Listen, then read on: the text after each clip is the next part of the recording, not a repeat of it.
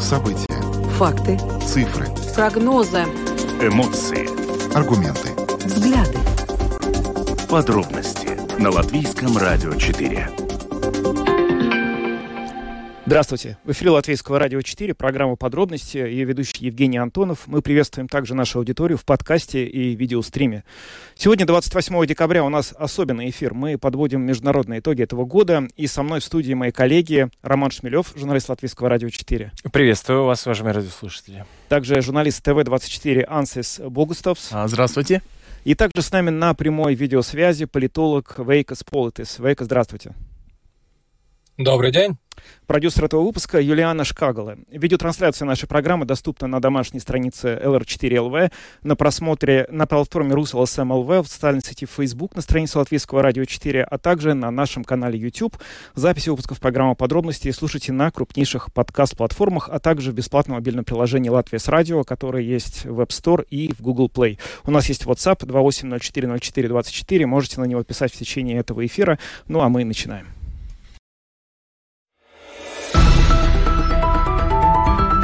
Подробности на Латвийском радио 4. Господь, Отець наш Небесний, Благослови! наш рішучий наступ, нашу священну помсту, Нашу святу перемогу! Конце мая командующий ВСУ Залужный разместил в соцсетях видео о начале контрнаступления. Оно стало очень популярным. Вы только что слышали из него фрагменты. В тот момент казалось, что благодаря полученной от Запада помощи Украина сможет отвоевать э, захваченную у нее территорию, но, однако, достаточно быстро это контрнаступление не, ста- не, оказа- не получило того успеха, как многие рассчитывали. И, в конце концов, к концу этого года инициатива на поле боя уже перехватила Россия. Давайте обсудим, что там произошло и почему. Я бы хотел начать с своего личного ощущения. Вот у меня казалось с самого начала, что ожидания от контрнаступления сильно завышены, что многие, когда э, ждали, что вот э, ВСУ возьмет и захватит все, э, смотрели на успешную кампанию, которая была в осенью прошлого года в Харьковской области под Херсоном, когда достаточно быстро удалось выбить российские позиции из многих городов. Но, тем не менее, вот с Запорожьем так не вышло. И у меня на самом деле вопрос э, к вам, друзья и коллеги. Как вам кажется, вообще был ли шанс у Мы как говорили, же Запад на- за счет вот именно этого, этих маленьких порций орудий. Ну да, то, что не очень много поставили. Века, а у вас было ощущение, что к Лига, возможно, мы уже будем праздновать победу Украины в Крыму? Нет, никогда, потому что вы правильно сказали, я вижу, что вы тоже в студии э, согласен с тем, что э, эти надежды были возвышены. И если мы смотрим, тогда здесь три вещи.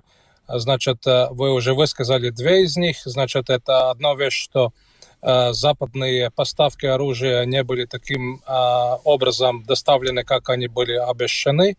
Другая вещь то, что российская армия, какая она не была бы, она тоже от своих э, поступков учится. И она, конечно, очень много потеряла прошлой осенью э, в, кампании в Харькове и в Херсоне. Но из, от этого она училась. Из-за этого, конечно, у украинской армии не вышло то, что она запланировала. И в-третьем, то, это сказал и генерал Патреус, бывший руководитель э, армии США и э, директор э, ЦРУ, что без самолетов э, такой кампании, как она планировалась, это невозможно создать. Так что мы должны сейчас до февраля, конца февраля, февраля должны дождаться самолетов для ВСУ Украины, тогда мы можем уже немножко другую игру увидеть. На самом деле, вот то, что сейчас а, сказал Вейка, об этом сейчас очень большая дискуссия в американских СМИ. Вышло много материалов об итогах, собственно, контрнаступления. И если все это резюмировать, то что можно сказать? Э, В общем, Пентагон, грубо говоря, обвиняет Украину. Они говорят, что вот а, Украина не в полной мере воспользовалась нашими советами, что те механизированные бригады, которые мы помогли им сколотить и создать, они были, э, их мощности были распылены на разные части фронта, что-то было использовано на востоке, что-то на юге. В итоге прорыв к Азовскому морю, о котором так много много говорили, и, видимо, о котором, собственно говоря, американцы больше всего хотели, он не состоялся. И здесь, на самом деле, Украина отвечает, что ну вот без авиации, то, что сейчас сказал Вейка, действительно, что мы могли сделать? Нет превосходства в воздухе, и мы просто э, не могли прорваться. Там очень большие, серьезные э, эти минные поля, и как бы, ну вот что сделать? Вот такой вот спор там сейчас происходит, и мы действительно не военные эксперты, трудно сказать, кто там прав, но вы знаете, что я хотелось бы обсудить? Э, что вот будет происходить сейчас в следующем году? Потому что, невзирая на то, что, возможно, все контрнаступление, оно не очень успешным было, да, но было несколько очень серьезных успехов. В первую очередь, это то, что произошло на Черном море, где мы увидели, что без своего флота Украина практически отбросила российский военно-морской флот из Крыма в сторону Новороссийска, mm-hmm. да, и это было сделано благодаря тактике Э, ударов, в основном высокоточным оружием, и они оказались очень успешными. И у меня вот такое ощущение, что именно в таком виде мы будем чаще всего видеть военную кампанию в исполнении mm. Украины в наступающем году. А у вас какое чувство по этому поводу? Ну, я согласен, потому что э, если посмотреть на линию этого фронта, там невозможно обширная операция, просто это слишком дорого. 2000 километров э, каждый день градом градить, или не знаю, как говорят, да. Mm-hmm. Ну, конечно, это должны украинцы так и поступать, что они должны делать такие большие, можно сказать, даже символические операции, как мы радовались в первые дни, когда там первый генерал русский там пал под э, украинскую операцию и, и так далее. Наверное, вторая тоже часть, это если есть чего активизировать, это нужда активизировать э, э, партизанов, я, я думаю, это ну, нормально э, в, в их ситуации, этих наводчиков, как мы их говорили. Те, кто на... помогают э, бить точно по цели. Именно. Mm-hmm. И, и, и, и в, нужные моменты, да, когда есть какой-то сбор там российской армии, какие-то награды, как в, в прошлую неделю. Да-да, я думаю, с той точки зрения почерк военный все еще э, сохранится, но я очень надеюсь, что при этом почерки подойдут и другие, скажем, там, ручки э, немецкие и так далее то есть, что без этой политического какого-то тоже решения там э, невозможен такой реально и моральный прорыв. Ведь э, о моральной части, я думаю, мы должны говорить. Не, не зря там меняется уже, смотрите, что не только те, которые пока не воевали, но те, которые уже воевали два года, будут все-таки Вы имеете в виду, чтобы менялись те, кто воюет, да, да, чтобы был, да, ротация? Если ну, смотреть на следующий да. год, э, ротация, она очень важна, ну, в смысле, что не каждый, ну, просто Э, эмоциональный ресурс ведь тоже исчерпается, не только жизневые или там э, военные какие-то. Да, это правда. Арсеналы. Рома, у тебя какие ощущения? Э, ну, э, возвращаясь к предыдущему вопросу, действительно ожидать, что в территории Украины будут освобождены, включая Крым, как мы понимаем,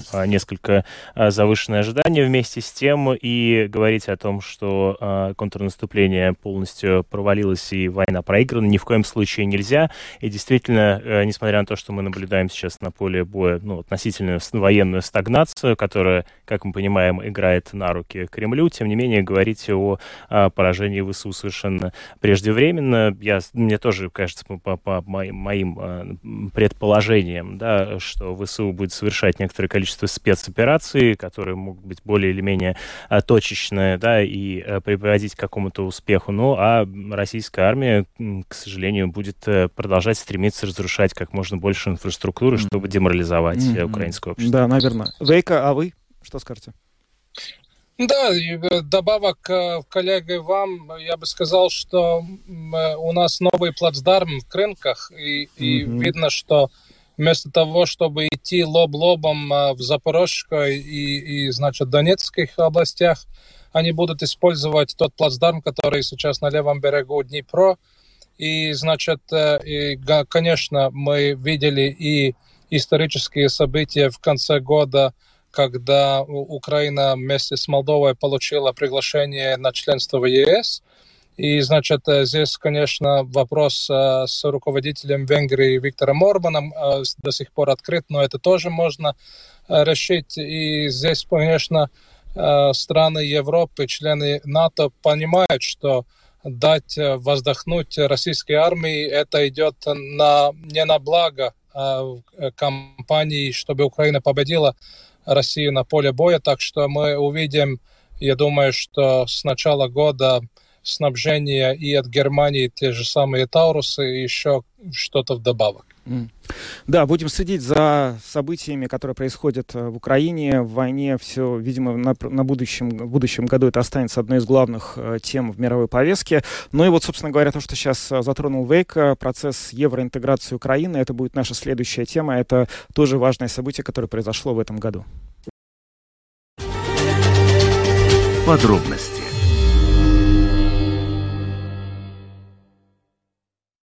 Yesterday, we reached a historical decision, not just for Ukraine and Moldova, as well as for Georgia, but also for European Union and our people. 14 декабря Евросоюз на своем саммите принял историческое решение о том, чтобы запустить переговоры о вступлении в это сообщество Украины и Молдовы. Вот только что вы слышали, как премьер-министр Латвии Авика Силуни объявила об этом журналистам на полях саммита. Ну и, конечно, для Киева это событие стало долгожданным началом реального процесса евроинтеграции, к которому страна стремится, ну, наверное, можно твердо сказать, что лет 20, если уж не больше. Но, в общем, теперь возникает вопрос, насколько быстро этот процесс удастся довести до конца, потому что сложилось ощущение, что внутри самого Евросоюза нету, так скажем, консенсуса по поводу того, как дальше продвигаться с заявкой Украины. Ну вот только что Вейка уже упомянул о том, что есть позиция Виктора Орбана, премьер-министра э, Венгрии. Но я напомню, что для того, чтобы Евросоюз э, одобрил заявку на начало переговоров с Украиной и Молдовой, Орбана пришлось удалить из зала заседания саммита. То есть просто ему предложили выйти на время голосования, и пока это голосование было, он отсутствовал. Ну то есть очевидно, что это рецепт не будет использован всегда.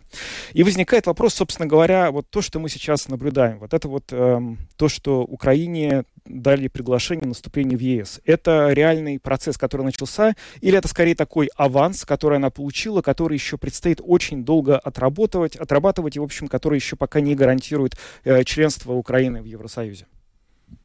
Что я думаете? Помню, день, когда, а, я, бы, я бы начал, э, если возможно. Да, Вайка, конечно.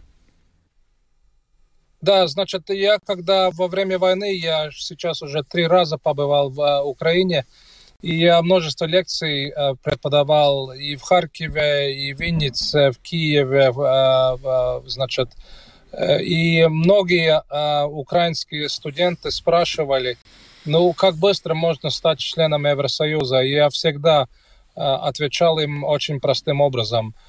Чем больше, тем лучше для Украины, потому что у нас для Латвии тоже есть возможность сравнять, потому что мы переговоры на членство Евросоюза э, проводили на два года э, меньше, чем Эстония или Польша э, и Чехия. Значит, из-за того, конечно, многие забывают, что когда мы говорим о членстве в Евросоюзе, тогда мы э, защищаем свои национальные интересы. Чем лучше мы это сделаем, тем, э, тем лучше для государства. И такое государство, как Украина, там минимум 10 до 12 лет, чтобы все, весь акви коммунитер, который где-то 1200 э, э, значит, страниц договора, которые они должны пройти, из-за этого, конечно, сейчас в Украине властвует эйфория какая-то, что вот сейчас мы быстро-быстро станем членом Евросоюза. Но это мы видели и в Латвии. Самое трудное начинается, когда ты уже проходил аки коммунитары, потом ты должен реальную э, работу начинать. Так что я не советую для Украины, чтобы она быстро-быстро стала членом Евросоюза, потому что это можно стать самоубийственно для Украины как э, целостное государство. Ну, я Напомню, что э, этот, э, эта новость пришла как раз в день, э, когда, в частности, уже упомянутый сегодня президент Владимир э, Путин да, проводил свою эту, э, встречу, пресс-конференцию, пресс-конференцию да, где, в частности, да, он а, помним, что в прошлом году а, ее не было, да, потому что особенно, казалось, хвалиться было нечем. Mm-hmm. А вот а, сейчас а, было важно показать а, Европе, на мой взгляд, что а, Украину не сдают, да, и это, в частности, один из месседжей, который а, я увидел в этой новости. Ну и а, мне кажется, ну, безусловно, эти две новости нужно воспринимать как связанные. И да, действительно, тот процесс, который будет происходить, проходить э, в э, Украине по приведению, так сказать, проведению реформ и э, в соответствии с надлежащим так сказать, требованием Европейского Союза для вступления, должен а, оздоровить mm-hmm. и саму по себе экономику и управление Украины. Так что, да, будем mm-hmm. смотреть Ну, я согласен, что этот процесс будет длинным. Я был корреспондентом в Брюсселе, когда мы вступали в Евросоюз, и я помню, насколько болезненно каждый вопрос, там шаг за шагом. Э, один — это принять э, в парламенте. Второе — внушить, что это реально наши ценности, нашего народа. Да. Как бы легко после войны, поскольку украинцы ведь воюют за свое счастье в Европе тоже, не только воюют с Россией, да, особенно молодые, как они э, говорят, почему они идут на фронт, они хотят поменять эту саму ну, систему ценностей Украины там. Но на самом деле это и есть список, эм, ну, скажем, упреков. Э, потому что, смотрите, э, у нас э, страна которой уже нельзя доверять на 100%. Польша поменялась вроде власть, но все-таки 10 и даже больше лет люди были немного таким, ну, другого, образно говоря, других оказалось после вступления в Евросоюз, других ценностей. Хотели, с, э, давайте деньги из Брюсселя, но мы тут сами будем по да. своим каким-то меркам э, деньгами делиться. Ну, Венгрии еще даже не кончили, и кто знает, насколько они продолжат. И, кстати, давайте напомним, что в следующем году, второй половине, это Венгрия будет э, страна э, председателя Евросоюза. Там еще мы, я думаю, довольно много увидим увидим, это будет сам Орбан, если что-то не случится, который будет правле, э, правителем всего этого парада. И знаете, о чем я? О том, что немного вот это поль, польский, венгерский, может даже, даже словацкий пример дает другим странам, ну, скажем, странам э, очери, э, очередателям, да, э, учредителям, учредителям э, Евросоюза, э, такой вопрос, насколько мы можем доверять, насколько стабильность вот тех ценностей. Мы ведь знаем, что перед войной Украина называлась более коррумпированной страной этого континента, потому что олигархи, потому что ну, все потому что. Да. И, и вот именно из-за этих э, всех э, вещей это еще недостаточно, что ты принял закон, и у тебя вот есть закон там Верховной Радой принятый, и, ну, по поводу, что он э, такой же, как и надо по европейским этим аки коммунитер. Э, да, неплохо бы, чтобы эти законы еще и выполнялись. Именно. Да, и знаете, это вот... будет проверяться очень тщательно, три раза э, тщательнее, чем э, вступление, скажем, Латвии, да. Вот буквально в продолжении того, что сейчас сказал Ансис, у меня тоже есть э, какое-то соображение, вопрос, даже не знаю, что сказать, потому что мы вступаем в 24 год, где э, критически важным будет, чтобы Украина продолжала продолжила получать помощь mm-hmm. от э, Соединенных Штатов и от Евросоюза. Сейчас мы видим, что в обеих этих странах э, пакеты помощи по разным причинам зависли. Но давайте мы говорим про Евросоюз. Здесь дело же не только в том, что есть позиция Орбана. Есть еще очевидный рост правых популистов в разных странах Европы. В Нидерландах, э, в Словакии, Венгрию вы уже упомянули. Mm-hmm. Мы видим ситуацию, что в наступающем году у нас э, просто это может стать очень серьезным вызовом для Украины, что рост этих правых настроений просто будет мешать ей, и никакие вот эти вот резоны о, то, что, о, о том, что эта война, она на самом деле, если не остановить Россию сейчас, она перекинется на Евросоюз и НАТО, эти резоны э, в случае ряда политиков и стран не работают, да? Ну вот э, я, короткая реплика, да, с одной стороны, я совершенно согласен, мне кажется, рост евроскептицизма вообще, в принципе, увеличится, и, возможно, мы это увидим и на э, выборах в Европейский парламент, которые пройдут в июне этого года. Но вместе с тем, давайте не забывать, что Орбан прагматик. Э, поэтому я абсолютно убежден, что э, так или иначе Uh, пусть он там выйдет, чашечку кофе свою, так сказать, выпить или нет, тем не менее пакет помощи Украины, Украине будет предоставлен и со стороны Европейского Союза, и со стороны Америки. Но это мое предложение. Вейка, ваша точка зрения? Я думаю, что да, э, значит, э, помощь э, Украине будет доставлен с Евро, в Европу, там уже все понятно, потому что там уже при, придуман способ еврооблигациями, как бы, чтобы обойти вето Венгрии. Значит, техника уже одобрена, и они знают, как это будет работать. Но США, конечно, мы должны дождаться первую неделю января, когда Конгресс приедет обратно с каникул. Но э, до сих пор еще идут разговоры с ГАЗ-7 и, значит, э, между Брюсселем и Вашингтоном, чтобы использовать э, замороженные деньги России. Это почти 320 миллиардов долларов, чтобы использовать эти деньги и финансировать э, военную кампанию России против Украины, как бы. И, ну, и здесь, конечно, мы увидим и новости и в, в этом плане, так что я все-таки очень оптимистичен. Я думаю, что mm-hmm. деньги у Украины будут, чтобы выстоять э, эту кампанию. Ансис. Ну, знаете, если все-таки мы про итоги этого года, я бы заметил еще добавку да. всему, что вы сказали, что мы должны все-таки увидеть э, очень резкие изменения канцлера Германии и на самом деле и даже других стран, там Нидерланды и, uh-huh. и Бельгия тоже очень меняют свою, свою позицию, очень влекаются в это. Сначала хотели немного, ну, там порционно, там так. Я о чем? Когда начались проблемы в Америке, да, э, как-то э, складывается, что в следующий уикенд э, пошел конгресс СПДС, то есть социал-демократов Германии. Там выступил канцлер, и он взял, первый раз он взял инициативу за эти два года, пока он там медлил, говорил одно, никогда не сделал, чего обещал украинцам и так далее. А сейчас он сказал, если ситуация такова, что в Америке сейчас все на паузу, Давайте мы европейцы, и мы вот сами поступим э, первыми. И когда это он говорит э, в глазах э, своей партии, это более, ну, это уже не пропаганда, это для него это вещь ценности. Ну, в смысле, что в Германии эти политические партии, они много многочисленные, и это люди, которые реально думают про идеологию, ну, таком в годовом, даже более продолжительном, и, и мы должны это просто увидеть, насколько вот эта историческая ситуация, которой, ну, даже и Россия, кстати, думала совсем по-другому, что, ай, Запад кинет рукой, не станет, мы там быстренько возьмем Киев, потом всех на ушей поставим и, и так далее, к столу переговоров пригласим. А с этой точки зрения сама, ну, ценность этого года, что те изменения, да, они ужасные. Если смотреть э, со стороны, то, что происходит э, в Вашингтоне, в Брюсселе с этими деньгами, это, ну, как это можно? Можно вообще о деньгах при, в такой ситуации говорить. Но на самом деле большие тектонические процессы, я думаю, они положительные. Да, Ром, да, но я коротко, да, еще один тренд, который я наблюдаю да. и тоже вытекает как раз-таки из слов э,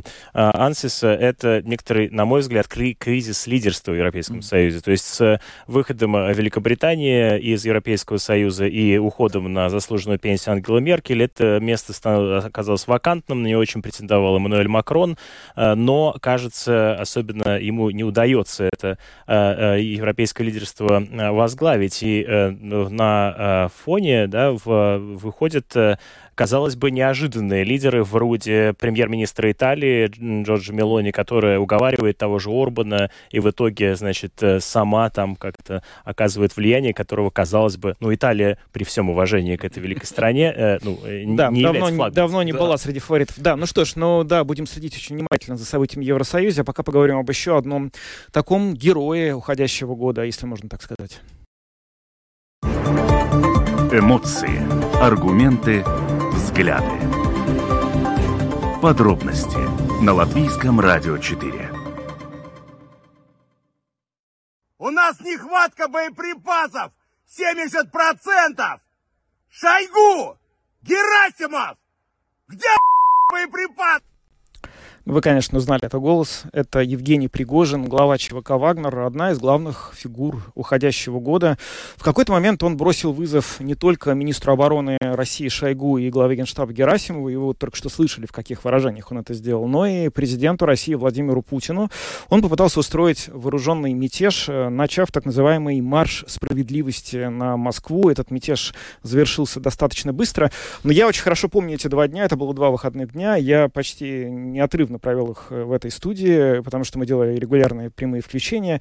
И никогда, как в этот момент, не было ощущения, что власть в России настолько хрупка. Никогда не казалось, как вот именно в эти полтора дня, что режим Путина действительно может пасть. Но вот в какой-то момент все-таки э, этого не случилось, но тем не менее ощущение хрупкости режима Путина, оно было очень сильным. У вас было такое же ощущение? Да, да, да, да. особенно я вспоминал те кадры, когда Михаил Сергеевич возвратился. Э, из ну, Фароса. Из Фароса, да. да. Э, было немного такое э, чувство, что м-м, кто знает, кто чего там подыгрывает, кто чего там...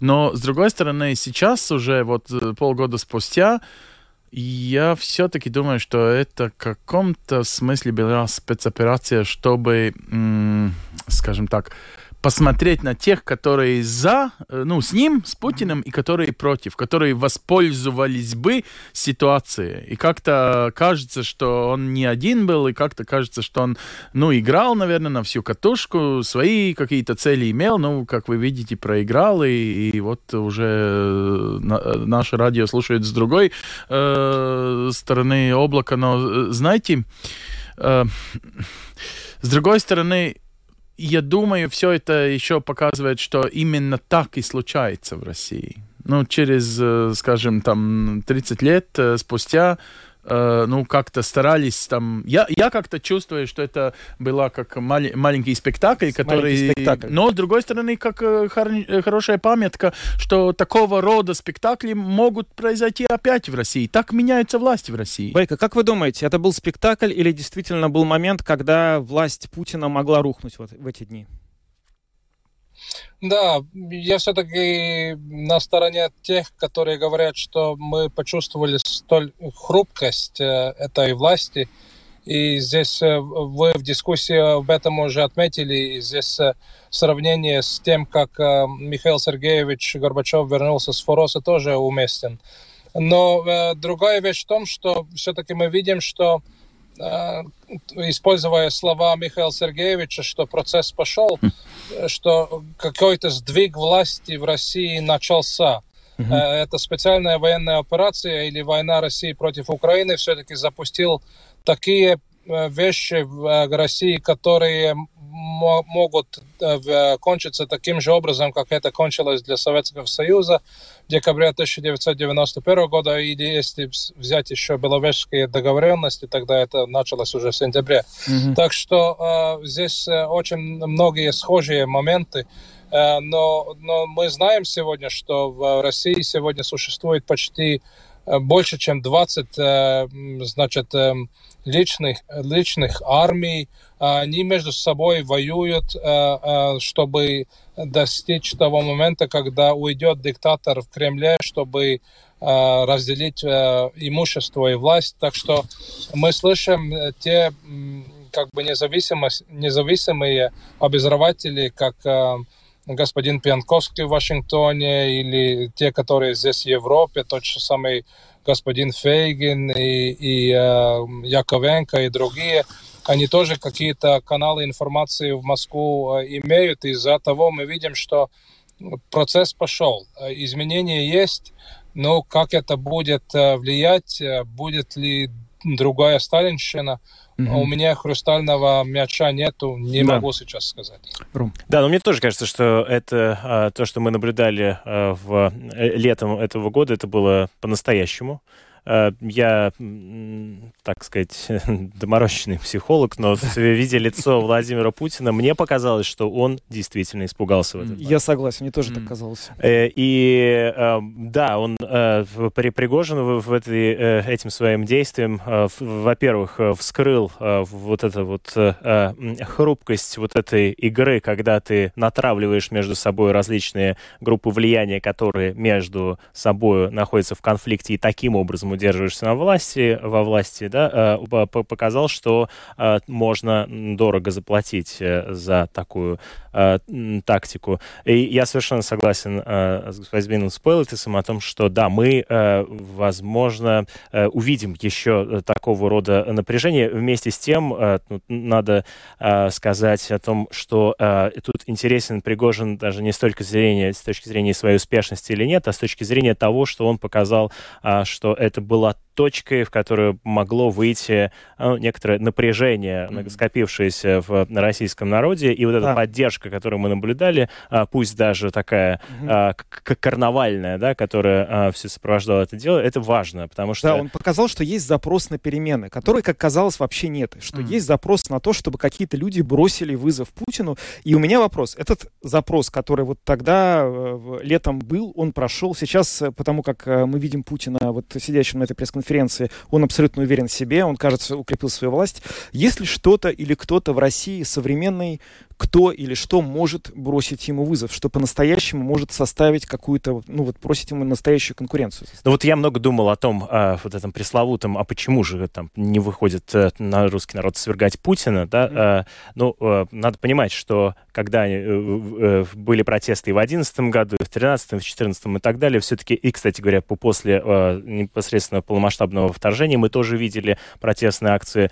но все-таки сейчас Россия очень стремительно движется к тоталитаризму, поэтому любой протест в данном случае, ну, он просто физически mm-hmm. очень сложен. Вместе с тем мы видим и движение жен мобилизованных, мы видим в том числе и напряжение по этническим вопросам. Я полагаю, что тут тоже нельзя недооценивать, что здесь могут найти точки соприкосновения. Но проблема российского протеста, мне кажется, всегда утыкается в одно. А, он э, всегда очень точечный, и он касается не, как сказать, системности, Локальный. а очень локальный. Да. Да? Если дальнобойщики mm. выходят, то они протестуют, их не поддерживают. Mm. Другие, если выходят за а, какого-нибудь губернатора Хабаровска, то, соответственно, это не превращается в общий национальный да. протест. Вейк, есть ли перспектива у российского протеста, или видите ли, может быть, вы какие-то фигуры в, рядом с Путиным, которые могли бы составить а, вот ему сейчас конкуренцию?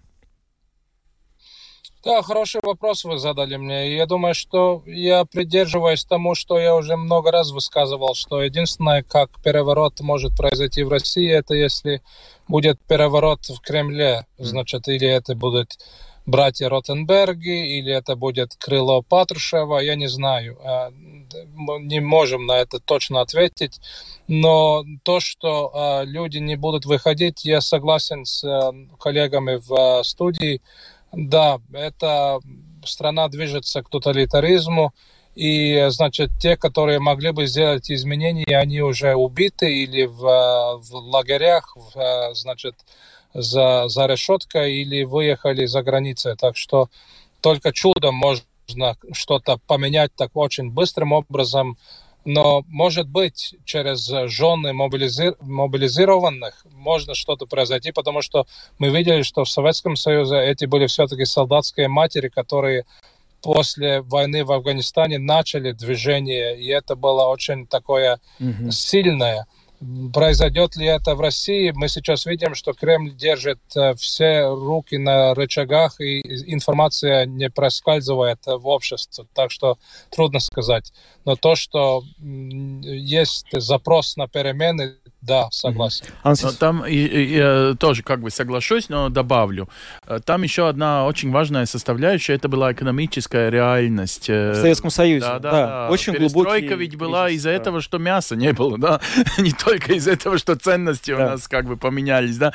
Ну, я о чем, что на самом деле очень важно, это, ну, с точки зрения Латвии, например, напоминать на все новые, новые, новые, опять-таки новые возможности об экономических санкциях санкциях и так далее. И, и кстати, всемирных, да, э, ну, что не только американцы и европейцы делают свои списки, но и Г7, может быть, не знаю, кто знает, э, в один день как-то, ну, поймут, что мы, мы, мы в этом году живем э, на планете, э, что после Второй мировой, которая казалось уже, знаете, если третья пойдет, так мы все просто погибнем, э, больше конфликтов или людей, которые влечены в конфликтах, как никогда за последний век. Но для чего это? Это с точки зрения экономики всем, не только демократическим странам, невыгодно. Но в смысле, я думаю, что, что какая-то следующая позиция всего этого даже не внутренняя российская, а внешняя должна тоже. Ну, я э, как бы подбираю какие-то возможности, не только как переворот, э, переворот э, в Кремле как Вейко говорит, я тоже думаю, что это, наверное, но, но есть все-таки еще какие-то другие возможности влияния. Я, с точки зрения, я, я очень удивлен, насколько он не боялся, Путин, сделать э, свои очередные выборы, ну, перевыборы, скажем, ну, да, это... да? Mm-hmm. То есть он, он чувствует себя хорошо, что для, наверное, западных, э, скажем, спецслужб нету плана, как его свергнуть во время выборов. С этим, Такие очевидно, никто кстати, не хочет связываться. Да, ну, в марте перевыборы вот эти, как да. вы можно называть как... только это выборами. Да, это очень сложно. Формулировка, что это электоральное мероприятие. Дождемся. Чего ж там э, о том, чтобы свергали? Давайте посмотрим, кто не признает результатов выборов. А пока перейдем к следующей теме. Подробности на Латвийском радио 4. Ինձ աշխարհի ամենաերջանիկ մայրն եմ զգացել, որ երեխեքս ողջ առողջ կարողացել են դուրս գան։ Երբ որ իմացա, որ Հայաստանն իմ ուրախության մեջ սահման չկար։ Это жительница Армении, которая не может без слез вспоминать момент, как она ждала своих родственников, детей, внуков из Нагорного Карабаха. Это непризнанная республика, которая на протяжении долгого времени оставалась э, наиболее неразрешимым, который, казавшись вечным этническим конфликтом на территории бывшего Советского Союза, вот прекращает свое существование с 1 января 2024 года. Старейший вот этот вот межэтнический конфликт э, завершается. Как это произошло? Ну, Азербайджан очень долгое время давил на эту территорию территорию, которая наход... находилась внутри, собственно говоря, э, Азербайджана, населенной преимущественно армянами. И вот э, в, в сентябре это давление достигло своего пика, и в какой-то момент они начали там так называемую контртеррористическую операцию, она длилась э, два или три дня, и более 100 тысяч человек, которые населяли Карабах, превратились в беженцев, они бежали в Армению, потому что они считают, что жить им там никто бы не дал. На эту тему, она, знаете, в общем, времени не очень много, она важная, но все-таки хотелось бы обсудить, наверное, ее последствия вот в каком ключе. Мы долгое время привыкли считать, что вот эти конфликты на территории Советского Союза, они неразрешимы. Mm. Да? Нагорный Карабах, Приднестровье, Осетия, Абхазия, можно перечислять их очень много. Но теперь мы видим, что один из них удалось разрешить очень оперативно. Вы верите, что вот то, что случилось, может проложить дорогу к тому, чтобы мы увидели в ближайшие годы разрешение других конфликтов? Того же Приднестровья, например. Это сейчас критически важно для Молдовы, которая тоже получила э, приглашение к переговорам о присоединении к ЕС. Ну, я, я не порадовался бы, потому что это решение было, ну, она не, не скажем так, э, не, не по Э, международному праву произошла, uh-huh. во-первых. Ну, конечно, там есть история, которая может разъяснить, э, почему кто имеет какие-то поводы.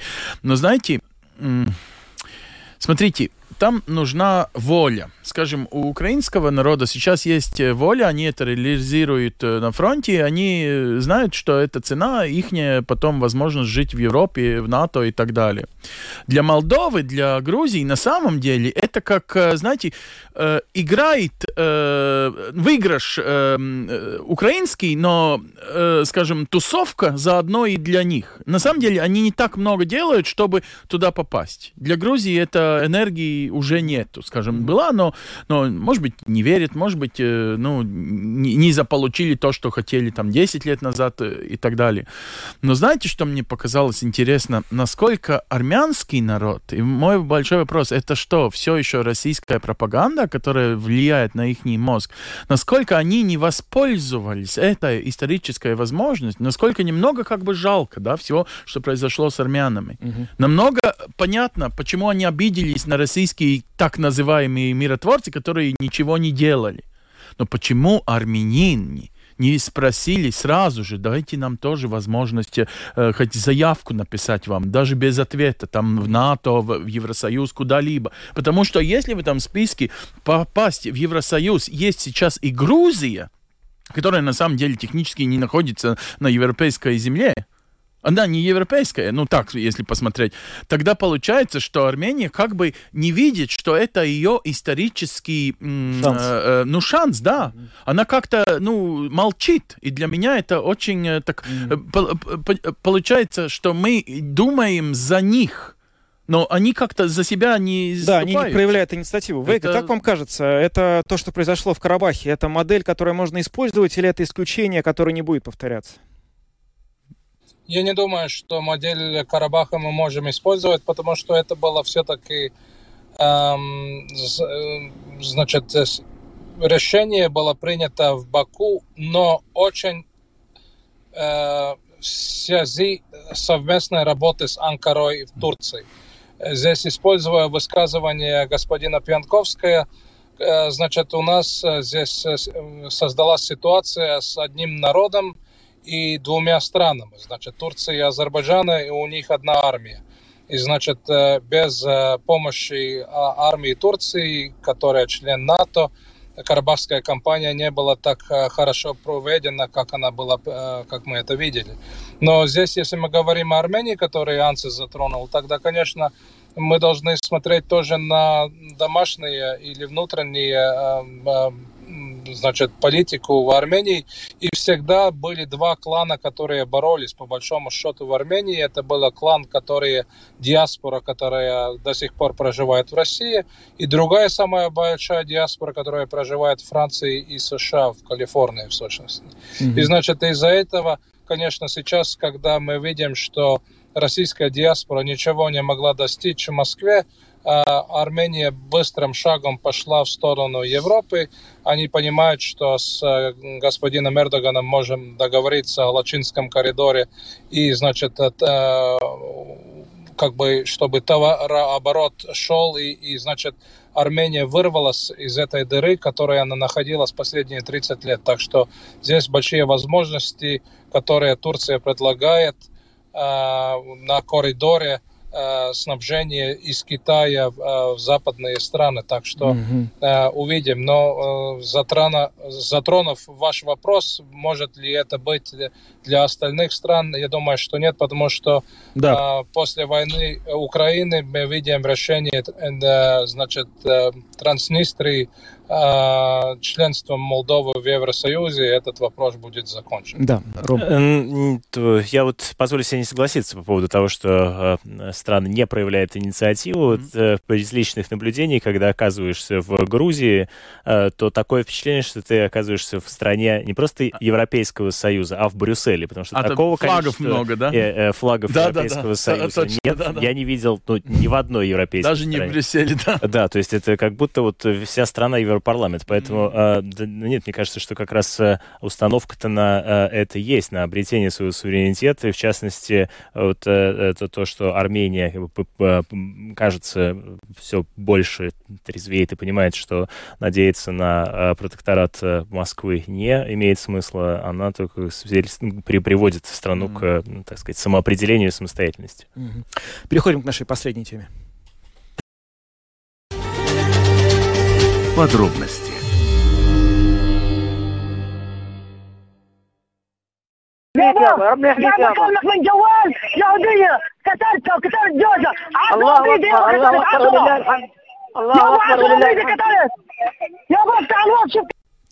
вы слышали голос бойца Хамас, который участвовал в нападении на Израиль 7 октября. Это перехваченный телефонный разговор. Он звонит своему отцу и хвастается ему, что звонит с телефона убитым только что еврейки. Рассказывает, что своими руками он только что убил 10 евреев и просит отца посмотреть WhatsApp, где фотографии и доказательства того, что это произошло. Отец на это ему отвечает «Аллах велик».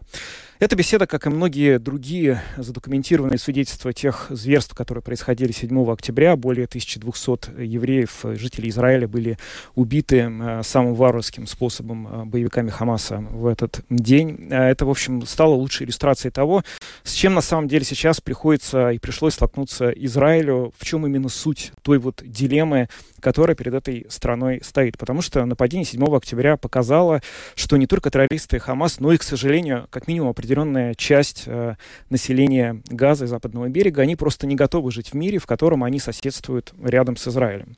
И в этом смысле тот ответ Израиля, который они выбрали, крупномасштабная, беспрецедентная наземная операция в Газе, которая несет достаточно существенный э, ущерб и повреждения и инфраструктуре, и стоит, очевидно, немало э, жизней э, уносят этих палестинцев. Это, в общем, тот ответ, который они не могли не дать. У них просто не было альтернативы. По крайней мере, у меня такое ощущение. А у вас, ребята? Да-да, я согласен. Э, с точки зрения Израиля, они именно, да. Но они, ну, просто для чего э, существует страна? Это чтобы за, защищать своих э, жителей, своих граждан.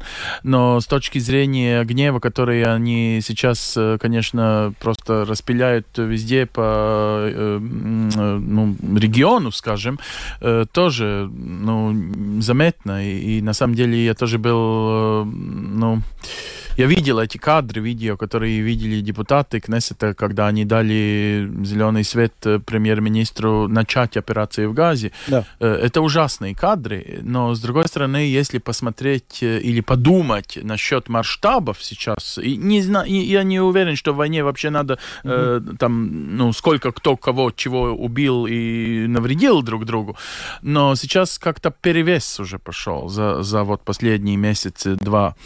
И я думаю, что что это есть такая интересная ситуация, где и, кстати, и наша позиция очень поменялась, латвийская. Мы перед этим всегда, за последние 10-20 лет, наша внешняя политика была, что мы всегда с Америкой, если Америка с Израилем, тогда мы, ну, Хорошо, иногда можем воздержаться, ну, в ООН, например, mm-hmm. да.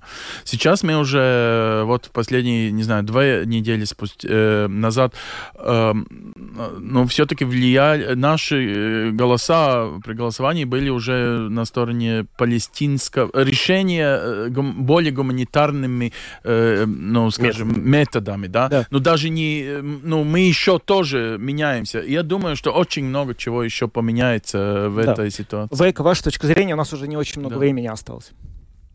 Я очень быстро я выскажу то, что я написал и в Латвии Савиза, и других э, интервью. Значит, конечно, после этой войны я думаю, что Бенджамин Нетаньяху не должен э, продолжать как премьер-министр Израиля, потому что он, по большому счету, и э, тоже часть этой проблемы, потому что мы не видим решения двух государств – Палестины и Израиля, как это было а, значит, эм, заявлено в 1993 году в Осло между mm-hmm. Шимоном Пересом и Ясаром Арафатом.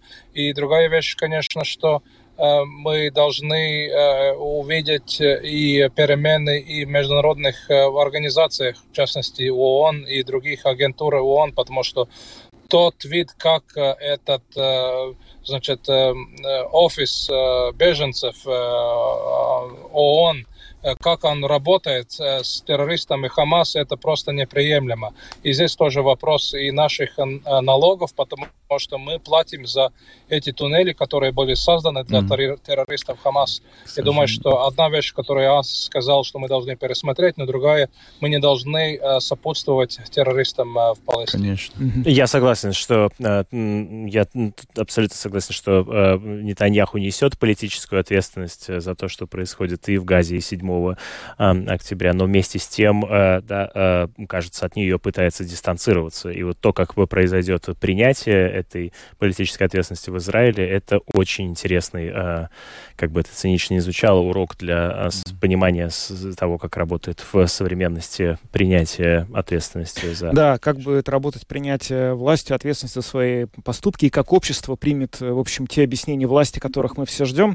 Вы знаете, да, нам сейчас придется уже завершать скоро программу, к сожалению, сожалению. Мне хотелось еще одним поделиться, наверное, ощущением. Меня очень э, поразил неприятно вот рост антисемитизма, который наблюдался после 7 октября, и каким-то его вот пиком для меня э, стал вот это вот слушание в Конгрессе США, куда пригласили э, президентов самых известных американских университетов. Это был Гарвард, Массачусетс, Пенсильвания, которым задали очень простой вопрос. Нарушают ли призывы к геноциду евреев кодекс поведения вашего университета? Ни один из них не смог ответить утвердительно или отрицательно. Они сказали, это зависит зависит от контекста. Мы как-то оказались в мире, в котором можно за одно неловкое слово получить увольнение или судебный иск, иск из-за харасмента, но при этом можно призывать э, к уничтожению целого народа, и тебе за это ничего не будет. И, наверное, это не очень приятный итог 2023 э, года. Хотелось бы, чтобы в будущем году этого не было. Mm-hmm. Нам, к сожалению, нужно завершать сегодняшнюю программу подробности. Ее для вас э, провел Евгений Антонов. Со мной в студии были журналист Латвийского радио 4 Роман Шмелев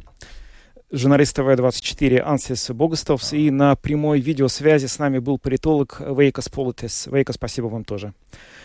Продюсер, продюсер этого выпуска Юлиана Шкагала, звукооператор Яна Дреймана, видеооператор Роман Жуков. Завтра у нас специальный выпуск, посвященный итогам года в Латвии.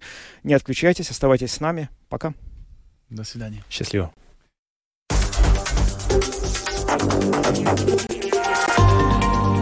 Латвийское радио 4 Подробности по будням.